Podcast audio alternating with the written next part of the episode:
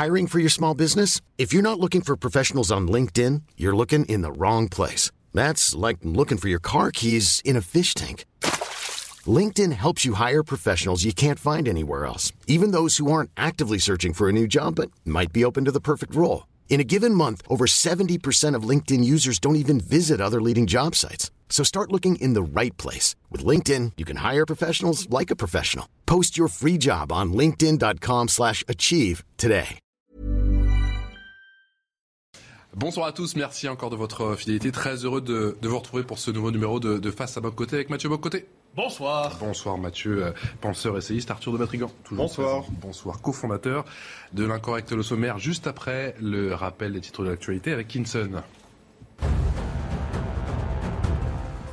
Emmanuel Macron ou Marine Le Pen. Plus de 48 millions de Français sont attendus aux urnes ce week-end. En métropole, les bureaux de vote ouvrent demain dès 8h et jusqu'à 20h dans certaines grandes villes. Décalage horaire oblige. Des premiers électeurs d'outre-mer et de l'étranger ont déjà commencé à voter. Ni sortie ni vote pour les 8000 Français résidant à Shanghai en Chine. Déjà privés de premier tour, ils ne pourront pas glisser leur bulletin de vote pour le duel présidentiel en raison d'un confinement très strict imposé dans la ville. L'État accorde une dotation de 10 millions d'euros à la monnaie de Paris, l'établissement fabriquant les pièces françaises. La monnaie de Paris souffre d'une baisse des commandes. En 10 ans, elles ont été divisées par deux. Kinson, voici sans plus tarder le sommaire de Face à Boc côté école, sport ou encore réseaux sociaux. Le lobbying trans s'introduit-il à tous les étages de notre société? Au Royaume-Uni, un nouveau guide du vocabulaire adapté est donné à des sages-femmes, vocabulaire qui se veut pour le moins inclusif. L'idéologie trans entre évolution et révolution, l'édito à suivre de Mathieu Boccoté. Le second tour de l'élection présidentielle, vous le savez, eh bien c'est demain. On profitera d'ailleurs de cette période de réserve pour se poser cette question. Pourquoi ce besoin de héros. On a tous besoin de héros pour vivre, l'enfant pour se construire, l'adulte pour se réparer. Notre monde sait-il encore vénérer les héros? De quel héros notre temps a-t-il encore besoin? Élément de réponse dans un instant, et puis les entreprises définissent-elles, oui ou non, la limite entre le bien et le mal, d'après Anne de Guigné Les sociétés ont petit à petit fait une entrée fracassante dans la politique en portant une attention toute particulière aux questions identitaires. La journaliste Anne de Guigné sera l'invitée de Face à Bocoté dans la deuxième partie de l'émission. Mais d'abord, cette question trans, mon cher Mathieu Bocoté, l'une des plus importantes, étonnantes de notre époque, qu'elle s'impose dans toutes les démocraties qui sont invitées à redéfinir leur conception du masculin du féminin. Pourquoi vous vous y intéressez aujourd'hui? Parce qu'en Grande-Bretagne, on fait au Royaume-Uni, euh, d'ailleurs ça vient souvent de là, souvent ça nous vient des pays scandinaves, mais le Royaume-Uni depuis un certain temps, pour ce qui est de l'évolution du vocabulaire trans, qui témoigne de l'idéologie trans, qui témoigne d'une radicalisation de cette idéologie, on a un vrai laboratoire de l'autre côté de la Manche. Alors pourquoi je m'y intéresse aujourd'hui? Je reviendrai ensuite sur les raisons de fond pour lesquelles on devrait tous s'y intéresser avec beaucoup plus d'attention.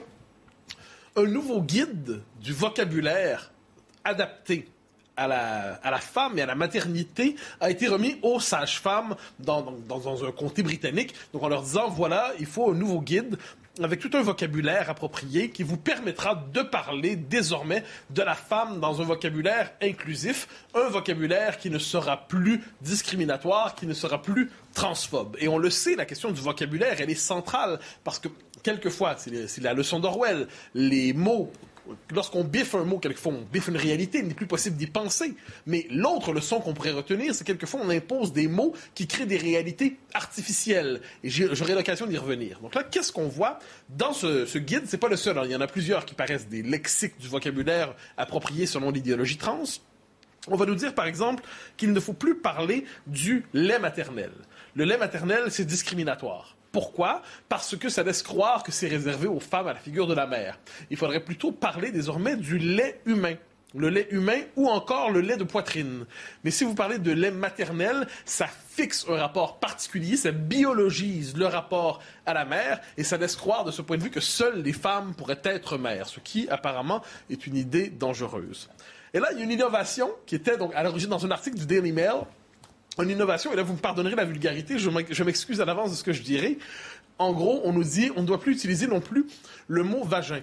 Parce que le mot vagin est discriminatoire. Que doit-on faire avec les femmes qui n'ont pas de vagin? Parce qu'un homme qui devient femme et qui n'a pas de vagin, eh bien, c'est discriminatoire pour lui d'utiliser ce mot-là. Donc, on, on propose d'utiliser plutôt le mot front hole, le trou d'en avant, pardonnez-moi, ou l'ouverture génitale. Donc là, ce qui est fascinant, et on peut en rire, mais ceux qui utilise, qui propose de tels concepts ne rit pas. Il ne rit pas du tout, même. C'est l'empire et le triomphe de l'esprit de sérieux. Et, et, là, on pourrait donner d'autres exemples. Vous savez, on ne dit plus les femmes, quelquefois, on va dire les personnes qui ont un utérus. Euh, dans certains magazines, on va dire qu'on doit démocratiser la vulve pour s'assurer que ce ne soit pas que les femmes qui en aient. vous voyez un peu l'idée. Ce qui est intéressant à travers, ben, intéressant, tout inquiétant à travers tout ça, c'est qu'on est dans une forme de logique qui, au nom de l'inclusion, au nom de l'ouverture, de la main tendue, on en vient dans une logique de désincarnation, de désincarnation radicale. C'est-à-dire que le corps, c'est comme si la femme n'avait plus l'identité féminine, et même l'identité de l'homme aussi, soit dit en passant, n'avait plus rien à voir avec le corps, que le corps est une forme de béquille extérieure, que le corps humain est une structure qui nous est extérieure, que la vérité intime de notre identité, donc je me sens homme, je me sens femme, je me sens non-binaire, euh, plusieurs possibilités, eh bien, n'avait absolument rien à voir avec le, fait d'être marqué par la naissance, c'est-à-dire l'être humain est un être sexué, homme ou femme, et ainsi de suite. Donc c'est une forme de mutilation symbolique, puis ça frappe surtout les femmes, il faut bien le dire. Hein. Une forme de mutilation symbolique du langage utilisé pour décrire l'expérience féminine, l'expérience du corps, l'expérience de la maternité. Et là, on a cette espèce d'idée que l'identité est un pur fantasme, une pure autodéclaration, de autodétermination de l'identité de genre, c'est le terme souvent utilisé. Et là, ça va jusqu'à la question du euh, quand vient le temps de l'accouchement. Donc, on va dire, est-ce que, par exemple, euh, une, femme qui est devenue un homme, donc qui s'identifie comme homme désormais, mais qui n'a pas connu d'opération de changement génital, donc des opérations de réassignement identitaire, eh bien, si elle, il a un enfant, eh bien, qu'est-ce qu'on doit dire? Mais il faut dire, au nom de l'ouverture et de l'inclusion, monsieur a accouché. Parce que monsieur qui a encore un, appareil génital, un corps de femme, mais qui s'identifie comme homme, il faut désormais considérer que cette personne, dire bonjour, ben monsieur, vous êtes la mère de, ou à tout le moins, vous avez accouché de cet enfant. Donc on voit, ce qui est assez fascinant avec cette espèce de vocabulaire-là, une forme de désincarnation, de déréalisation, puis en fait de falsification de l'expérience corporelle élémentaire. Notez bien que c'est dans une société, ça c'est vrai partout en Occident, où on a remplacé père et mère par parent 1, parent 2, et pourquoi pas parent 3 et parent 4, ça Hein, qu'est-ce qu'on a on, est triophobe, on est quadrophobe. Euh, qu'est-ce qu'on a contre le 3 et le 4 Donc tout ça pour dire que nous sommes dans une, révolution qui n'a plus rien de, je dirais, de c'est une révolution qui n'est plus anecdotique. Hein, c'est plus quelque chose qui se passe dans un lointain département de littérature comparé au Delaware aux États-Unis. Non, on est aujourd'hui dans une révolution qui s'empare du vocabulaire médical. On n'est plus seulement dans le marketing, c'est le vocabulaire médical où on en vient à nier la réalité fondamentale de l'existence de l'homme et de la femme. Ce guide, il est réservé à ceux qui le demandent Alors oui. Là, on nous dit au début, parce que c'est toujours la même méthode, on nous dit c'est un guide avec un petit formulaire. Donc, vous arrivez dans une maternité, et là, vous remplissez un formulaire. Dites-nous les termes que vous voulez utiliser pour parler de vous. Donc, euh, lait de poitrine, euh, lait maternel, trou d'en avant, vagin, bon, et ainsi de suite. Quels sont les termes par lesquels vous voulez qu'on parle de vous? Mais la ça se passe toujours de la même manière, et ça on l'a vu en Amérique du Nord. On propose par dire, ben voilà, c'est optionnel. C'est-à-dire, si pour ceux, pour la minorité, dans la minorité qui a besoin de ça, on va quand même pas euh, refuser d'accommoder des gens qui sont dans une situation très exceptionnelle pour, on va accommoder l'exception. On est tous d'accord avec ça. Je pense que nous sommes tous de, euh, de bons libéraux qui ne voulons pas persécuter personne. parfait, on comprend. Mais très rapidement, et c'est toujours la même chose qui se passe, l'exception Ensuite vient se normaliser. On va dire, bah oui, c'est deux options possibles. C'est deux options possibles. C'est-à-dire, euh, il y a la, femme cis, comme on dit aujourd'hui, ou l'homme cis, la femme cis, c'est-à-dire qui est, dont l'identité de genre correspond à l'identité sexuelle euh, biologique, mais aussi la femme trans, ou l'homme trans, donc dont l'identité de genre, je m'identifie comme homme ou comme femme, ne recoupe pas l'identité biologique, l'identité de nature. Et là, donc, ça devient optionnel puis après que ce soit optionnel, mais ça devient la norme. Donc là, ça devient la nouvelle norme, puis on le voit aujourd'hui, notamment dans les manuels scolaires en Amérique du Nord de plus en plus. Eh bien, il y a cette idée de fluidité identitaire qui s'impose. Donc désormais, hommes et femmes sont des catégories réactionnaires, des catégories désuètes qui appartiennent au monde d'hier, qui forcent les individus à s'approprier une identité sexuelle déterminée.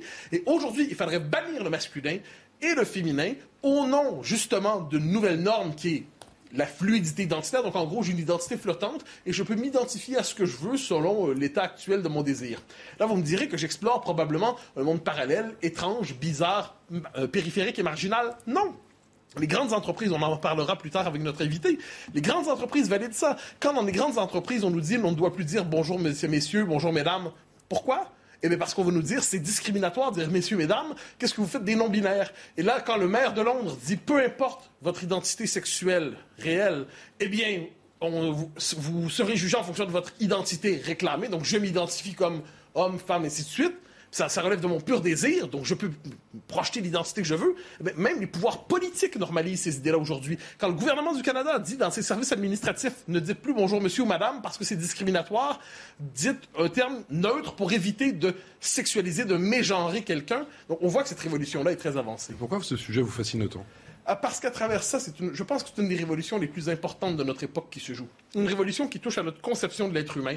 Une révolution qui touche à notre vision de ce qu'est un être humain.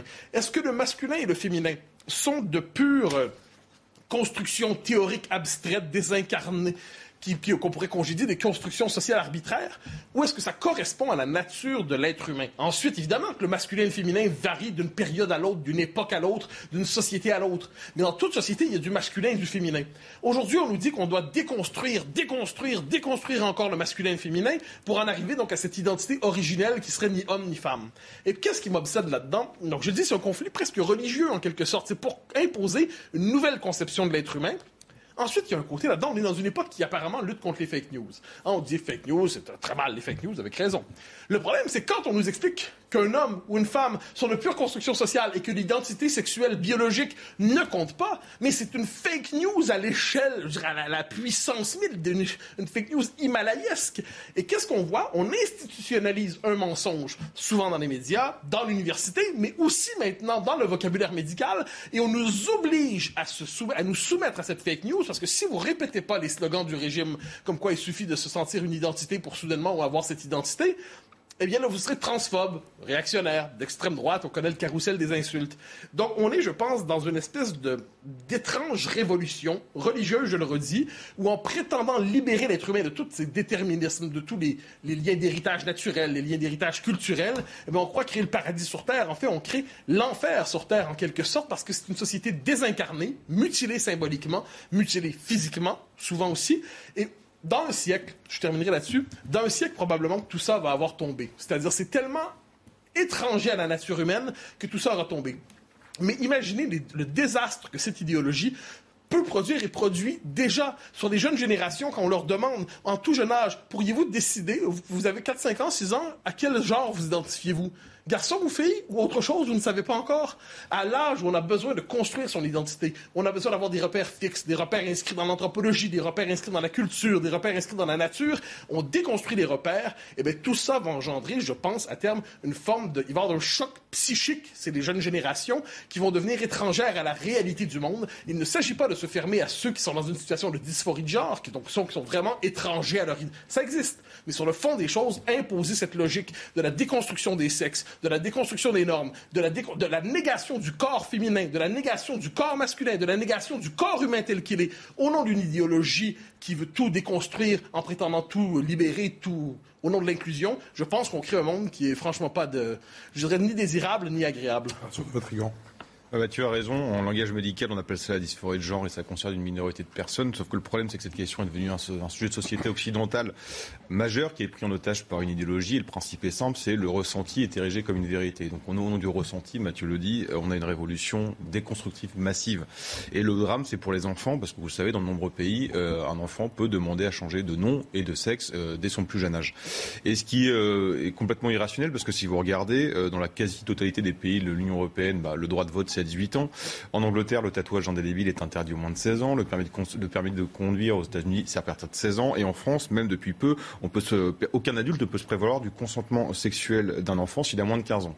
Donc c'est-à-dire qu'on pense que, et on, part du principe que l'enfant a besoin d'avoir une certaine maturité pour accéder à des choses importantes. Et là, on parle de sexualité, d'identité. Donc c'est-à-dire que c'est quand même un truc fondamental. Et on accepte et on autorise qu'à partir de 6 ans, un enfant puisse euh, changer euh, d'identité, euh, même sans le consentement des parents. Alors ce qui est intéressant, c'est de regarder un peu du côté des pays qui ont de l'avance. par exemple, regardez la Suède, qui est le premier pays du monde à avoir connu le, les droits des transgenres, bah, depuis 2021, l'hôpital Karolinska, qui est le pionnier de la dysphorie, refusent désormais le traitement hormonal aux nouveaux parents mineurs, aux patients mineurs. Pardon. En Angleterre, les traitements sont soumis à décision judiciaire pour les 16-18 ans. En Finlande, ils ont changé depuis de juin 2021 les recommandations en, priorisant la, thérapie psychologique. Donc c'est-à-dire en fait, on voit que ceux qui ont pris de l'avance sur la France eh ben, commencent à faire marche arrière parce que les conséquences sont et psychologiquement et physiquement dangereuses. Et donc nous, euh, je pense par peur d'accusations de phobie en tout genre, on fonce cette baissée. Ça serait bien de se poser la question, de regarder un peu ce qui se passe et les réalités concrètes euh, et les conséquences sur, euh, notamment sur les enfants de ce qu'on nous sommes en train de mettre en place. Et ce petit jeu-là, si je puis dire, c'est Disney qui, qui tient la corde ah oui, mais ça, en ce matière, vous savez, il y a les pouvoirs publics, il y a les hôpitaux, il y a tout ça, mais effectivement, le, capitalisme woke, on en parlera, les grandes entreprises de divertissement ont intériorisé cette idéologie et l'imposent aujourd'hui. Rappelez-vous, Disney, qui dans un séminaire euh, de, de cadre de l'entreprise disait qu'il voulait créer un parc où, lorsque les enfants y entrent, ils vivent ce moment magique où ils ne sont plus prisonniers de leur identité de genre et peuvent vivre dans la fluidité identitaire et le flottement. Euh, vous savez, une identité floue, on aime dire, une identité insaisissable, une identité fantomatique et fantasmée. Et oui, le capitalisme américain et Disney en particulier participent à ça. Et on en reparlera tout à l'heure. 20h passées de 15 minutes, le rappel des titres, euh, la Minute Info, c'est avec Kinson. L'armée russe affirme avoir visé ce samedi un important dépôt d'armes étrangères près d'Odessa dans le sud de l'Ukraine. Ce samedi, au moins six personnes, dont un enfant, ont été tuées dans des frappes russes sur la ville portuaire d'Odessa. Alors que la guerre en Ukraine entrera dimanche dans son troisième mois, près de 5,2 millions de réfugiés ont fui l'invasion russe. Selon l'ONU, plus de 7,7 millions de personnes ont quitté leur foyer mais se trouvent toujours en Ukraine. En Pologne, les secouristes ont localisé 4 des 10 personnes portées disparues à la suite d'une secousse dans une mine de charbon dans le sud du pays. Après avoir localisé les mineurs, les secouristes ont dû se retirer faute d'oxygène dans leurs bouteilles. Il s'agit du deuxième accident de ce genre survenu cette semaine en Pologne. Et merci à Kinson, euh, deuxième édito. Mathieu Bocoté, vous profitez de cette trêve électorale pour nous parler de ce, ce besoin des héros. Pourquoi? Oui, bah en fait, c'est l'avantage de la trêve électorale, c'est qu'on peut parler de toute autre chose qui nous détache de l'actualité. Et je me suis dit, essayons de prendre un sujet qui touche aujourd'hui, je dirais qui hante notre époque, qui ne fait pas l'actualité tous les jours. On ne demande pas, vous besoin de héros? Oui, oui, non. Alors, il y a quelquefois l'occasion de prendre pause justement de l'actualité pour mordre sur quelque chose de plus fondamental. Et le prétexte ne vient pas de chez vous cette fois-là, mais vient de chez moi tout simplement. Un grand joueur de hockey, euh, Guy Lafleur, une figure immense dans l'histoire du hockey au Québec, mort tout récemment. Et là, le Québec est en deuil, il y aura des funérailles nationales, et on parle de lui comme d'un héros. Un héros, pourquoi? Parce qu'il aura incarné, et vous savez, c'est le propre des petites nations qui ont souvent été dominées, c'est le cas des Noirs américains, c'est le cas des Québécois pendant longtemps lorsqu'ils étaient Canadiens-Français. Les petites nations dominées ont pas souvent de nombreux espaces pour faire valoir leur culture, leur propre esprit héroïque, justement. Et le sport est un espace comme ça. Et chez nous, en ce moment, il y a un deuil immense avec cette figure, Guy Lafleur, qui représentait un remarquable hockeyeur, qui avait pris le relais d'un autre hockeyeur, Maurice Richard. Je vous, évite les détails. Mais qu'est-ce qui est intéressant avec ça? C'est que chaque nation a besoin de son panthéon. Chaque nation a besoin de son panthéon et surtout chaque société, chaque culture, chaque civilisation a besoin d'admirer. Et on est aujourd'hui dans la civilisation de l'aplatissement égalitaire généralisé. On est dans une civilisation qui veut toujours douter de tout, qui veut jeter les statues par terre, qui veut désacraliser les dieux, qui veut désacraliser les héros, qui veut en finir avec tout ce qui était vertical. Or, la figure du héros est une figure centrale. Pourquoi? Parce que ça, je dirais, ça répond à ce qu'on appelait en d'autres temps la figure du demi-dieu, c'est-à-dire entre la puissance souveraine et le commun des mortels, des individus qui incarnent à travers leur parcours, leur existence, leur engagement, ils incarnent les facultés les plus élevées de l'âme humaine, les facultés les plus élevées du corps humain, la meilleure part de l'âme humaine qui nous permettent d'admirer. Et admirer, ça permet de regarder vers le haut. Alors, je donne quelques figures du héros qui, euh, parce qu'il y en a plusieurs, qui sont assez intéressantes. Pas des hockeyeurs, hein, s'il vous plaît. Ah non, je, je, on quitte le hockey. Je tenais à dire du bien de mon pays. Sinon, on va vous mettre au rugby. Hein. Ah non, ça, j'y comprends absolument rien. Alors, des figures héroïques classiques, la figure du militaire, simplement. Le héros est normalement un héros de guerre. Le premier réflexe, c'est l'homme qui risque sa vie, qui pourrait tout perdre et qui, au nom de l'honneur et aussi au nom des siens, dans tout, dans tout héroïsme, il y a une part de sacrifice. Il risque tout pour quelque chose qui le dépasse, pour quelque chose qui le grandit. Donc, on est, un idéal nous dépasse, un idéal nous emporte. Ça peut être l'honneur, la patrie. D'ailleurs, les deux se fécondent normalement, euh, très naturellement. Mais qu'est-ce qu'on voit? c'est la figure héroïque. Et là, on va avoir le souvenir de cet homme qui sera décoré parce qu'il a eu justement la volonté de risquer sa vie ou le courage de risquer sa vie pour les siens. Il y a d'autres types de courage, euh, de, de figures héroïques. On pourrait dire la figure de l'aventurier. Ça, c'est autre chose. C'est celui qui, c'est pas, pas le- au service d'une cause collective, hein, souvent. C'est la- l'aventurier, celui qui dit, je vais être le premier à, à escalader l'Everest. Je serai le, je traverserai l'Atlantique à la nage. Ça, on l'a pas encore fait, mais ça viendra peut-être un jour. Ou encore, c'est les héros. Je pense ici à notre ami Marc Menant, avec Voilà. qui j'ai le bonheur de travailler, qui est passionné par les figures inaugurales de l'aviation. C'est-à-dire des gens qui se... C'était absolument insensé. Ils montaient dans des petits avions. Est-ce que ça allait tenir? Est-ce que ça allait pas tenir? Il y a une part d'aventure là-dedans. Donc la volonté de toujours dépasser les limites, transgresser les limites, aller un peu plus loin, pousser les choses plus loin, c'est source d'admiration. On pourrait parler aussi du courage politique, tout simplement. Le courage politique, c'est quelquefois sacrifier sa réputation, sacrifier son argent, sacrifier sa situation si- financière, sacrifier sa position sociale pour défendre une cause, pour défendre un idéal qui est plus grand que nous, auquel on tient. Donc, je parle pas ici du courage physique, mais du courage civique. Mais le courage civique, c'est important. Ça peut inspirer aussi des vocations. J'ajoute une chose qui est essentielle, le héros n'est pas un saint. Ce qui ne veut pas dire qu'ils n'ont pas un lien les deux, c'est-à-dire qu'ils sont des figures qui portent le monde sur leurs épaules. Mais le héros, c'est une figure qui trébuche, qui remonte, qui retrébuche encore, qui est pleine de faiblesses, qui est, je dirais, qui est bariolée de cicatrices, mais d'une manière ou de l'autre, qui parvient au moment où ça compte, et de temps en temps il arrive qu'il y a un moment qui compte, il parvient à se tenir droit, à tenir tête, et de ce point de vue, le héros devient l'incarnation de la liberté et de la capacité à faire face à l'adversité. Et notre monde sait encore vénérer justement ces, ces héros aujourd'hui? Plus ou moins. Oui, oui, parce que c'est un besoin de l'âme humaine. Et les besoins de l'âme humaine ne disparaissent pas. Donc, on l'a vu, par exemple, pendant la crise de la COVID, euh, c'était les soignants. Puis, avec quelque chose, au début de la crise, on a des gens qui vont à l'hôpital, on ne sait pas exactement ce que c'est. Ils peuvent attraper cette cochonnerie. Et ils s'y retrouvent. Et là, on, avait, on était heureux et on était fiers d'admirer les soignants. Et on voyait en eux des héros de la COVID dans les circonstances. On peut penser aussi euh, à Arnaud Beltrame, euh, figure immense. Il en est une, une figure sacrificielle aussi. Mais globalement, on a, si on a, laisse ces catégories, de, ces figures qui nous inspirent, il y a aussi la figure de l'anti-héros aujourd'hui qui nous, qui nous exalte. Donc aujourd'hui, c'est comme la sacralisation de la victime. Plus vous êtes victime du grand méchant homme occidental, plus vous êtes victime de cette grande et méchante civilisation qui vous opprime, plus vous pouvez devenir le héros du nouveau régime. Donc plus vous serez victime, plus vous serez héros. Je ne suis pas certain que ce type d'héroïsme soit le plus inspirant qui soit. Et de quel héros notre temps a-t-il besoin? Alors, vous savez, il y a une figure, c'est le mythe d'Atlas, qui correspond aussi à la, une partie de, dans le monde chrétien, c'est le monde des monastères aussi, c'est ceux qui portent le monde sur leurs épaules. Je pense qu'on a besoin dans le monde à la fois de, de masse solide qui ne se laissent pas impressionner par des phraseurs, qui ne se laissent pas impressionner par des idéologues fous. Donc, c'est l'espèce de, de conservatisme, de robustesse du commun des mortels qui dit cause toujours, on verra bien.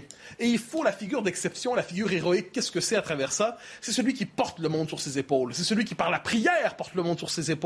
Mais c'est aussi celui qui, par son action, porte le monde sur ses épaules. Celui qui, devant, on lui dit c'est inéluctable, vous y pouvez rien, c'est terminé, c'est fini, c'est foutu, tout va s'effondrer. Il dit ben, désolé, je ne me couche pas, je ne m'aplatis pas, je ne m'écrase pas, je tiens tête. On verra bien ce que ça donnera. Peut-être est-ce que mon sacrifice sera vain, peut-être est-ce que mon sacrifice inspirera d'autres après moi, mais ce sacrifice, il est fondateur. Peut-être avons-nous besoin aujourd'hui d'hommes et de femmes qui tiennent tête, quelle que soit la cause à laquelle ils servent, tenir tête à l'inéluctable, tenir tête devant ce qu'on nous pr- une forme de de promesse d'écrasement, eh l'homme qui se tient debout est toujours un homme admirable. Arthur de Vatrigan, est-ce que le héros a encore la cote?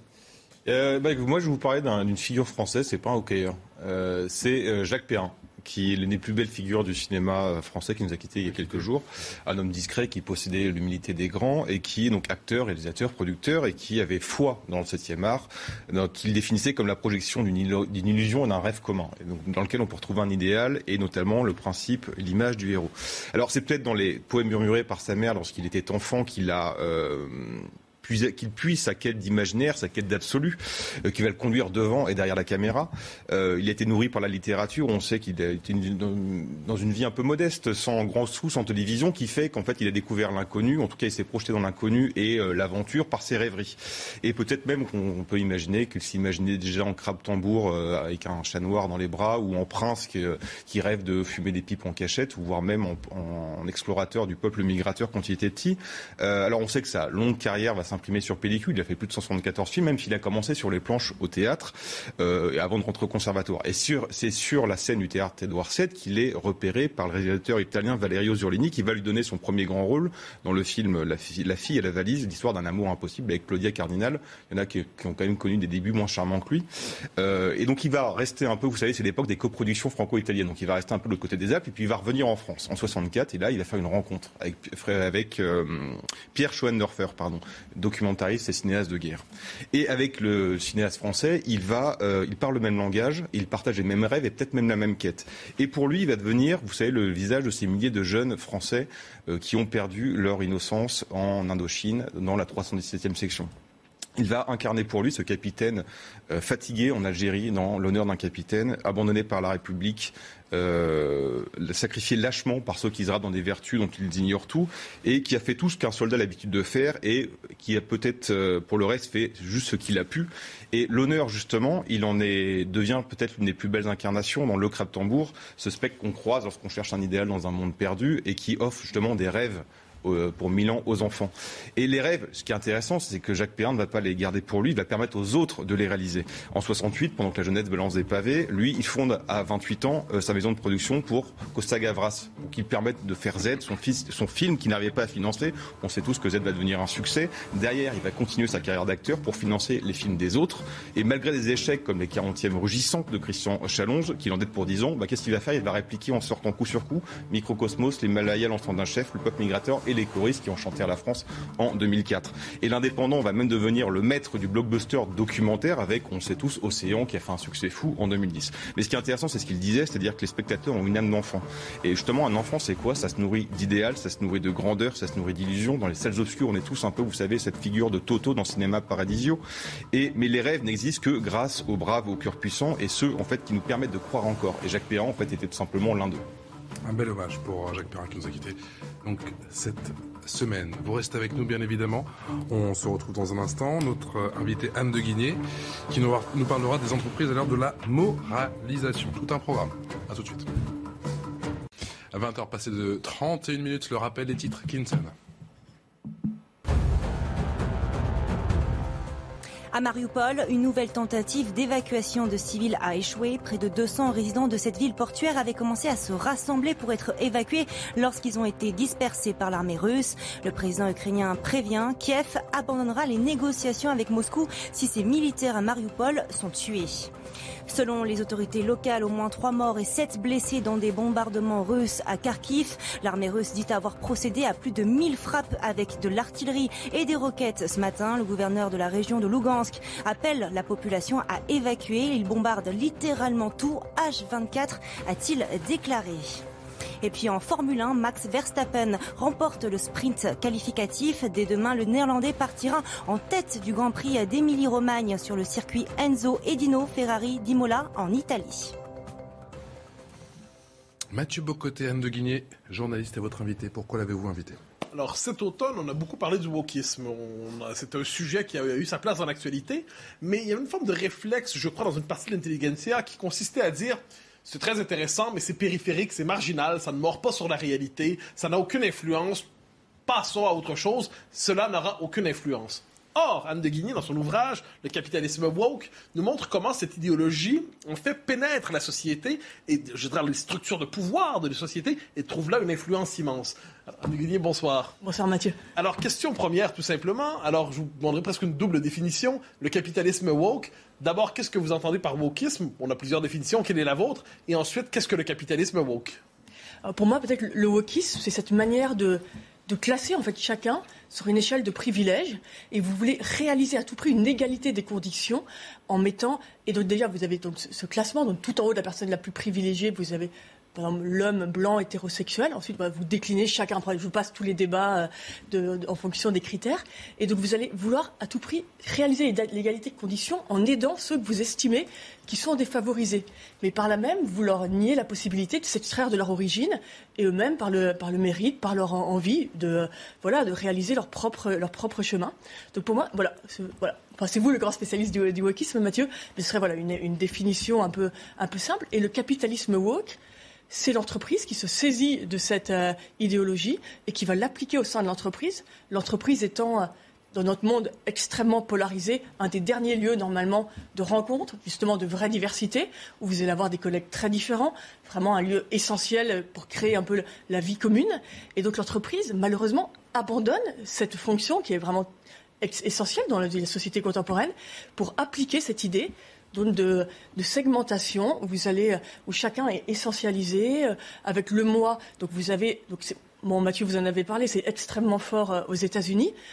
Et ce qui est vraiment inquiétant, c'est qu'on voit que ça arrive doucement en France et qui heurte frontalement notre modèle universaliste, donc qui est complètement opposé à cette idée de communautarisme. Euh, et, c'est vrai qu'en France, on voit que le, le capitalisme est un des vecteurs de transmission du wokisme. Alors, on dit souvent, justement, le wokisme, c'est un phénomène marginal, périphérique, c'est enfermé au département de littérature comparée de l'Université du Dakota du Nord. Et vous nous dites, non, pas du tout. C'est une idéologie qui est donc dans les plus grandes entreprises, américaines davantage que françaises, mais dans les plus grandes entreprises, ça fait désormais partie du langage ordinaire de l'administration, du langage ordinaire des ressources humaines. De quelle manière ça s'incarne dans l'entreprise, par exemple? Bah, Dans les grandes entreprises très woke américaines, vous avez vraiment des groupes affinitaires. Vous avez le groupe, euh, le groupe pour les salariés noirs, vous avez le groupe pour les salariés asiatiques, le groupe pour les vous n'avez pas le groupe pour les blancs qui sont les oppresseurs, mais vous avez voilà, le groupe pour les latino-américains. Et donc chacun, arrivant, on va vous dire, bah, vous allez dans tel groupe, et puis vous réservez pour les blancs un groupe pour leur apprendre à être moins oppressif, à travailler sur le racisme blanc. Bon, ça, semble très caricatural, mais, mais c'est la réalité. Il y a vraiment des formations réservées. Vous avez une boîte aussi progressiste que, que Lockheed Martin, de la grande boîte de défense américaine. Il a été démontré qu'ils font des séminaires réservé aux, hommes blancs hétérosexuels. Donc voilà, c'est une vision quand même euh, très spécifique de la société, de l'humanité, même on peut dire.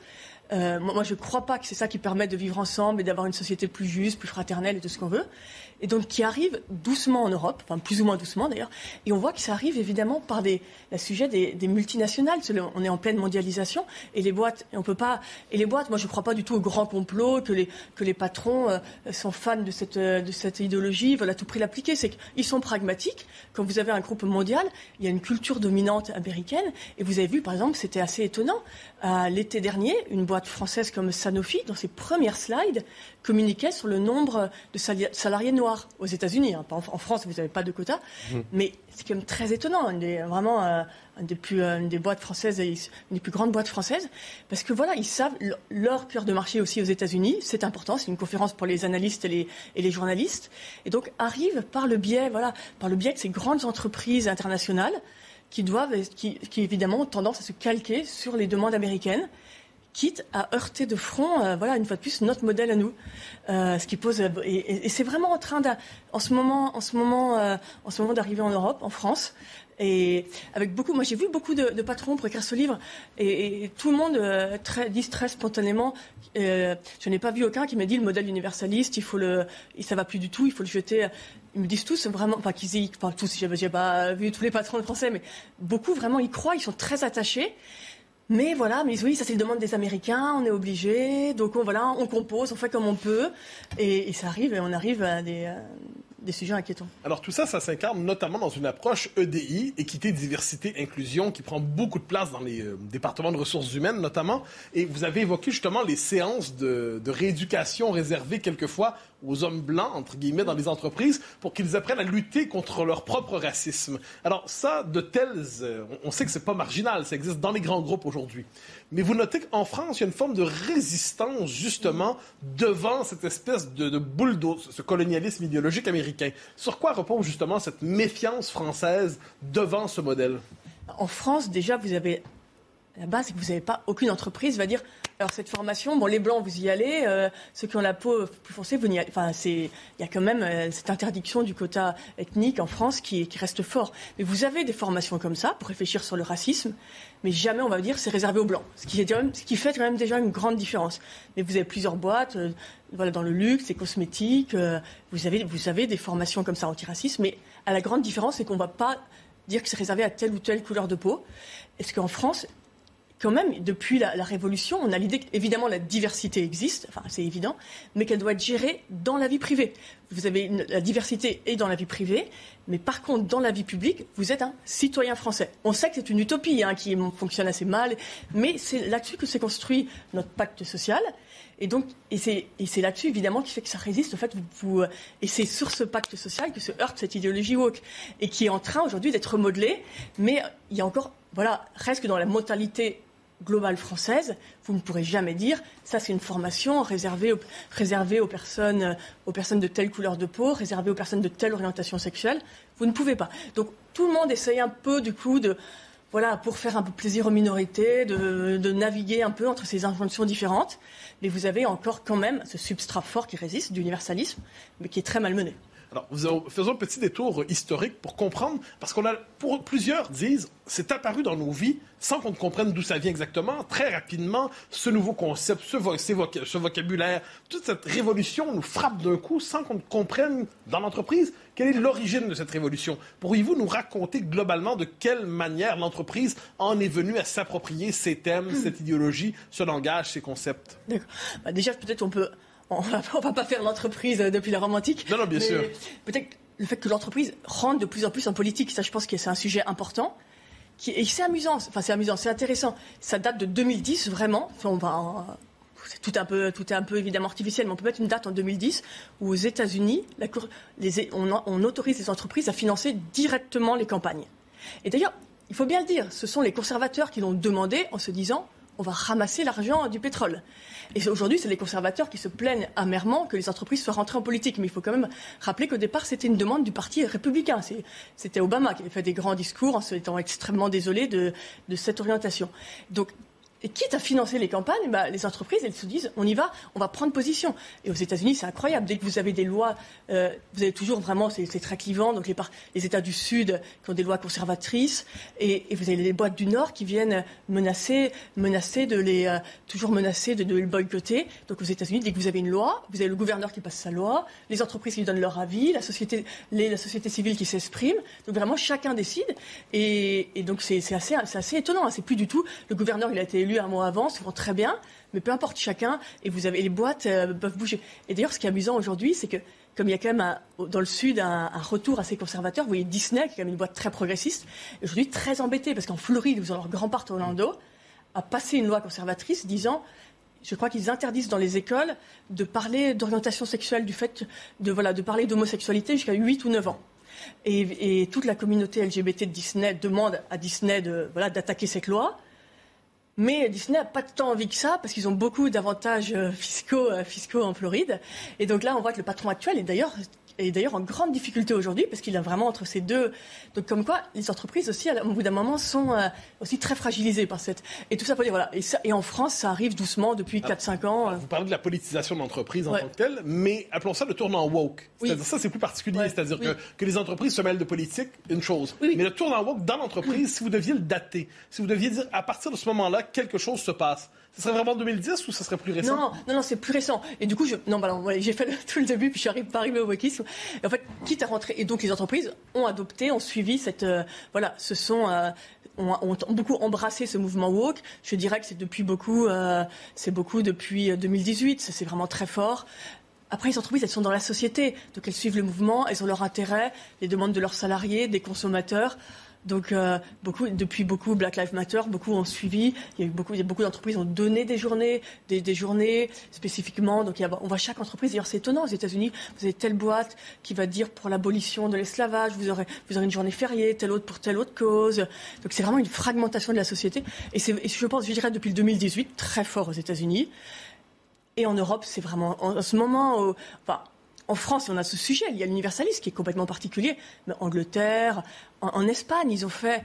D'ailleurs, les pauvres, c'était, enfin, les pauvres, c'est, caricatural. Ils ont voulu faire des timbres en l'honneur de Black Lives Matter, donc avec toutes les couleurs de peau possibles. Mais sauf que ils ont mis le timbre le plus cher, c'était le timbre qui avait la, couleur de peau la plus blanche. Euh, et, du coup, après, évidemment, les associations antiracistes disent, mais vous avez... Donc, le, timbre de la, couleur de peau foncée, la personne noire, était, coûtait, fallait beaucoup moins cher que... Donc, voilà. Donc, bref, ils ont dû, ils ont dû replier tout leur timbre. Et au bout d'un mois, c'était, c'était un raté total, leur tentative d'être woke.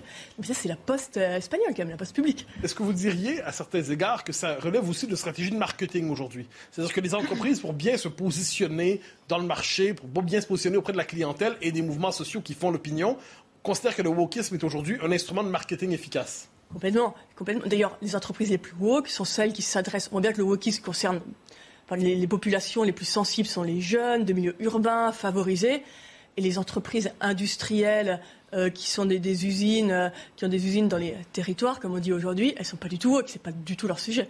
Ceux qui font du B2B, qui vendent à d'autres entreprises, c'est vraiment les entreprises qui vendent à des jeunes consommateurs urbains favorisés qui sont woke. c'est bien la preuve, c'est leur intérêt. C'est évidemment une forme de, marketing. 20 heures passées de 45 minutes, le rappel des titres, c'est avec Kinson.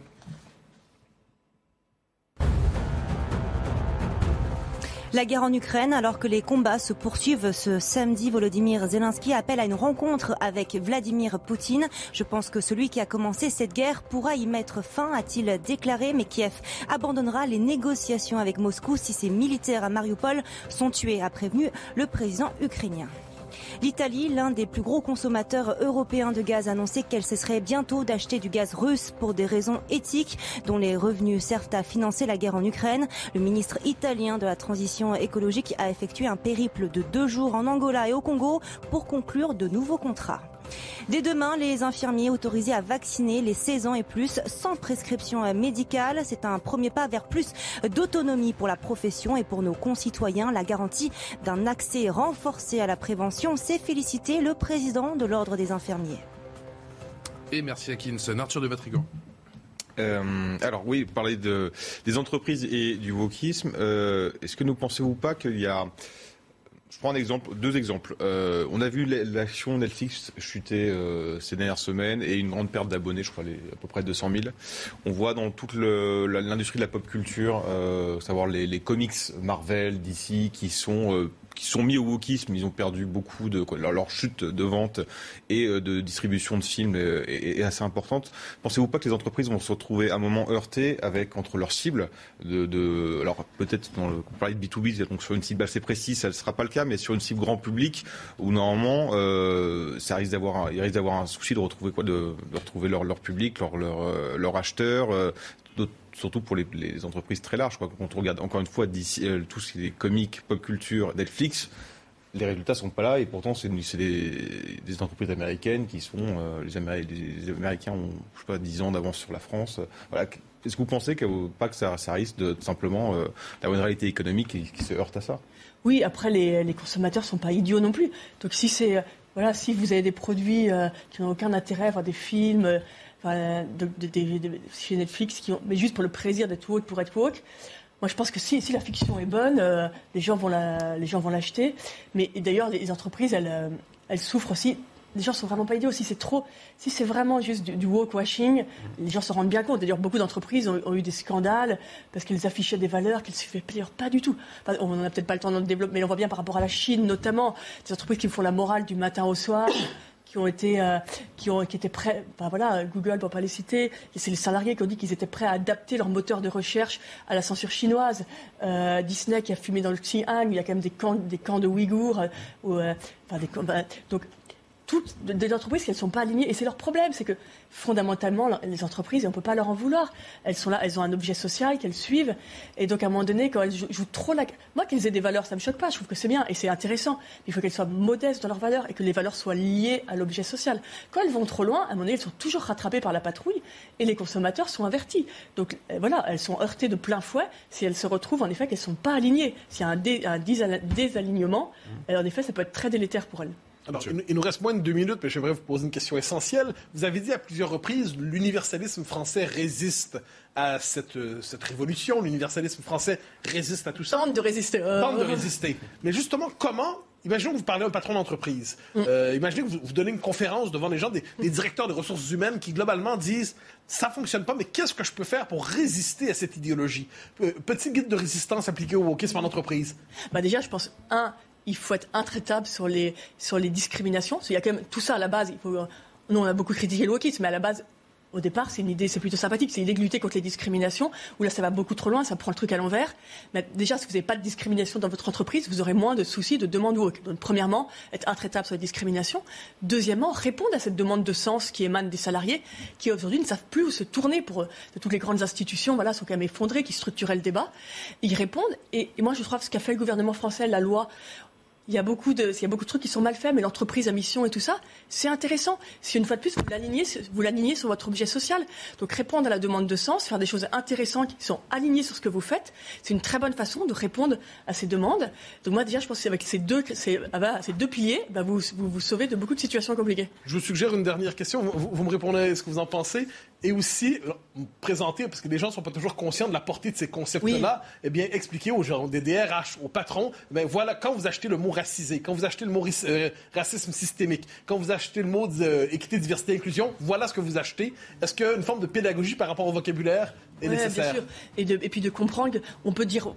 Ça peut être facile pour un DRH de dire oui à une minorité, j'en sais rien, qui veut ses toilettes neutres, c'est vrai que ça, ça, ça embête personne. Mais derrière, vous allez vraiment arriver à une communautarisation extrême de votre entreprise.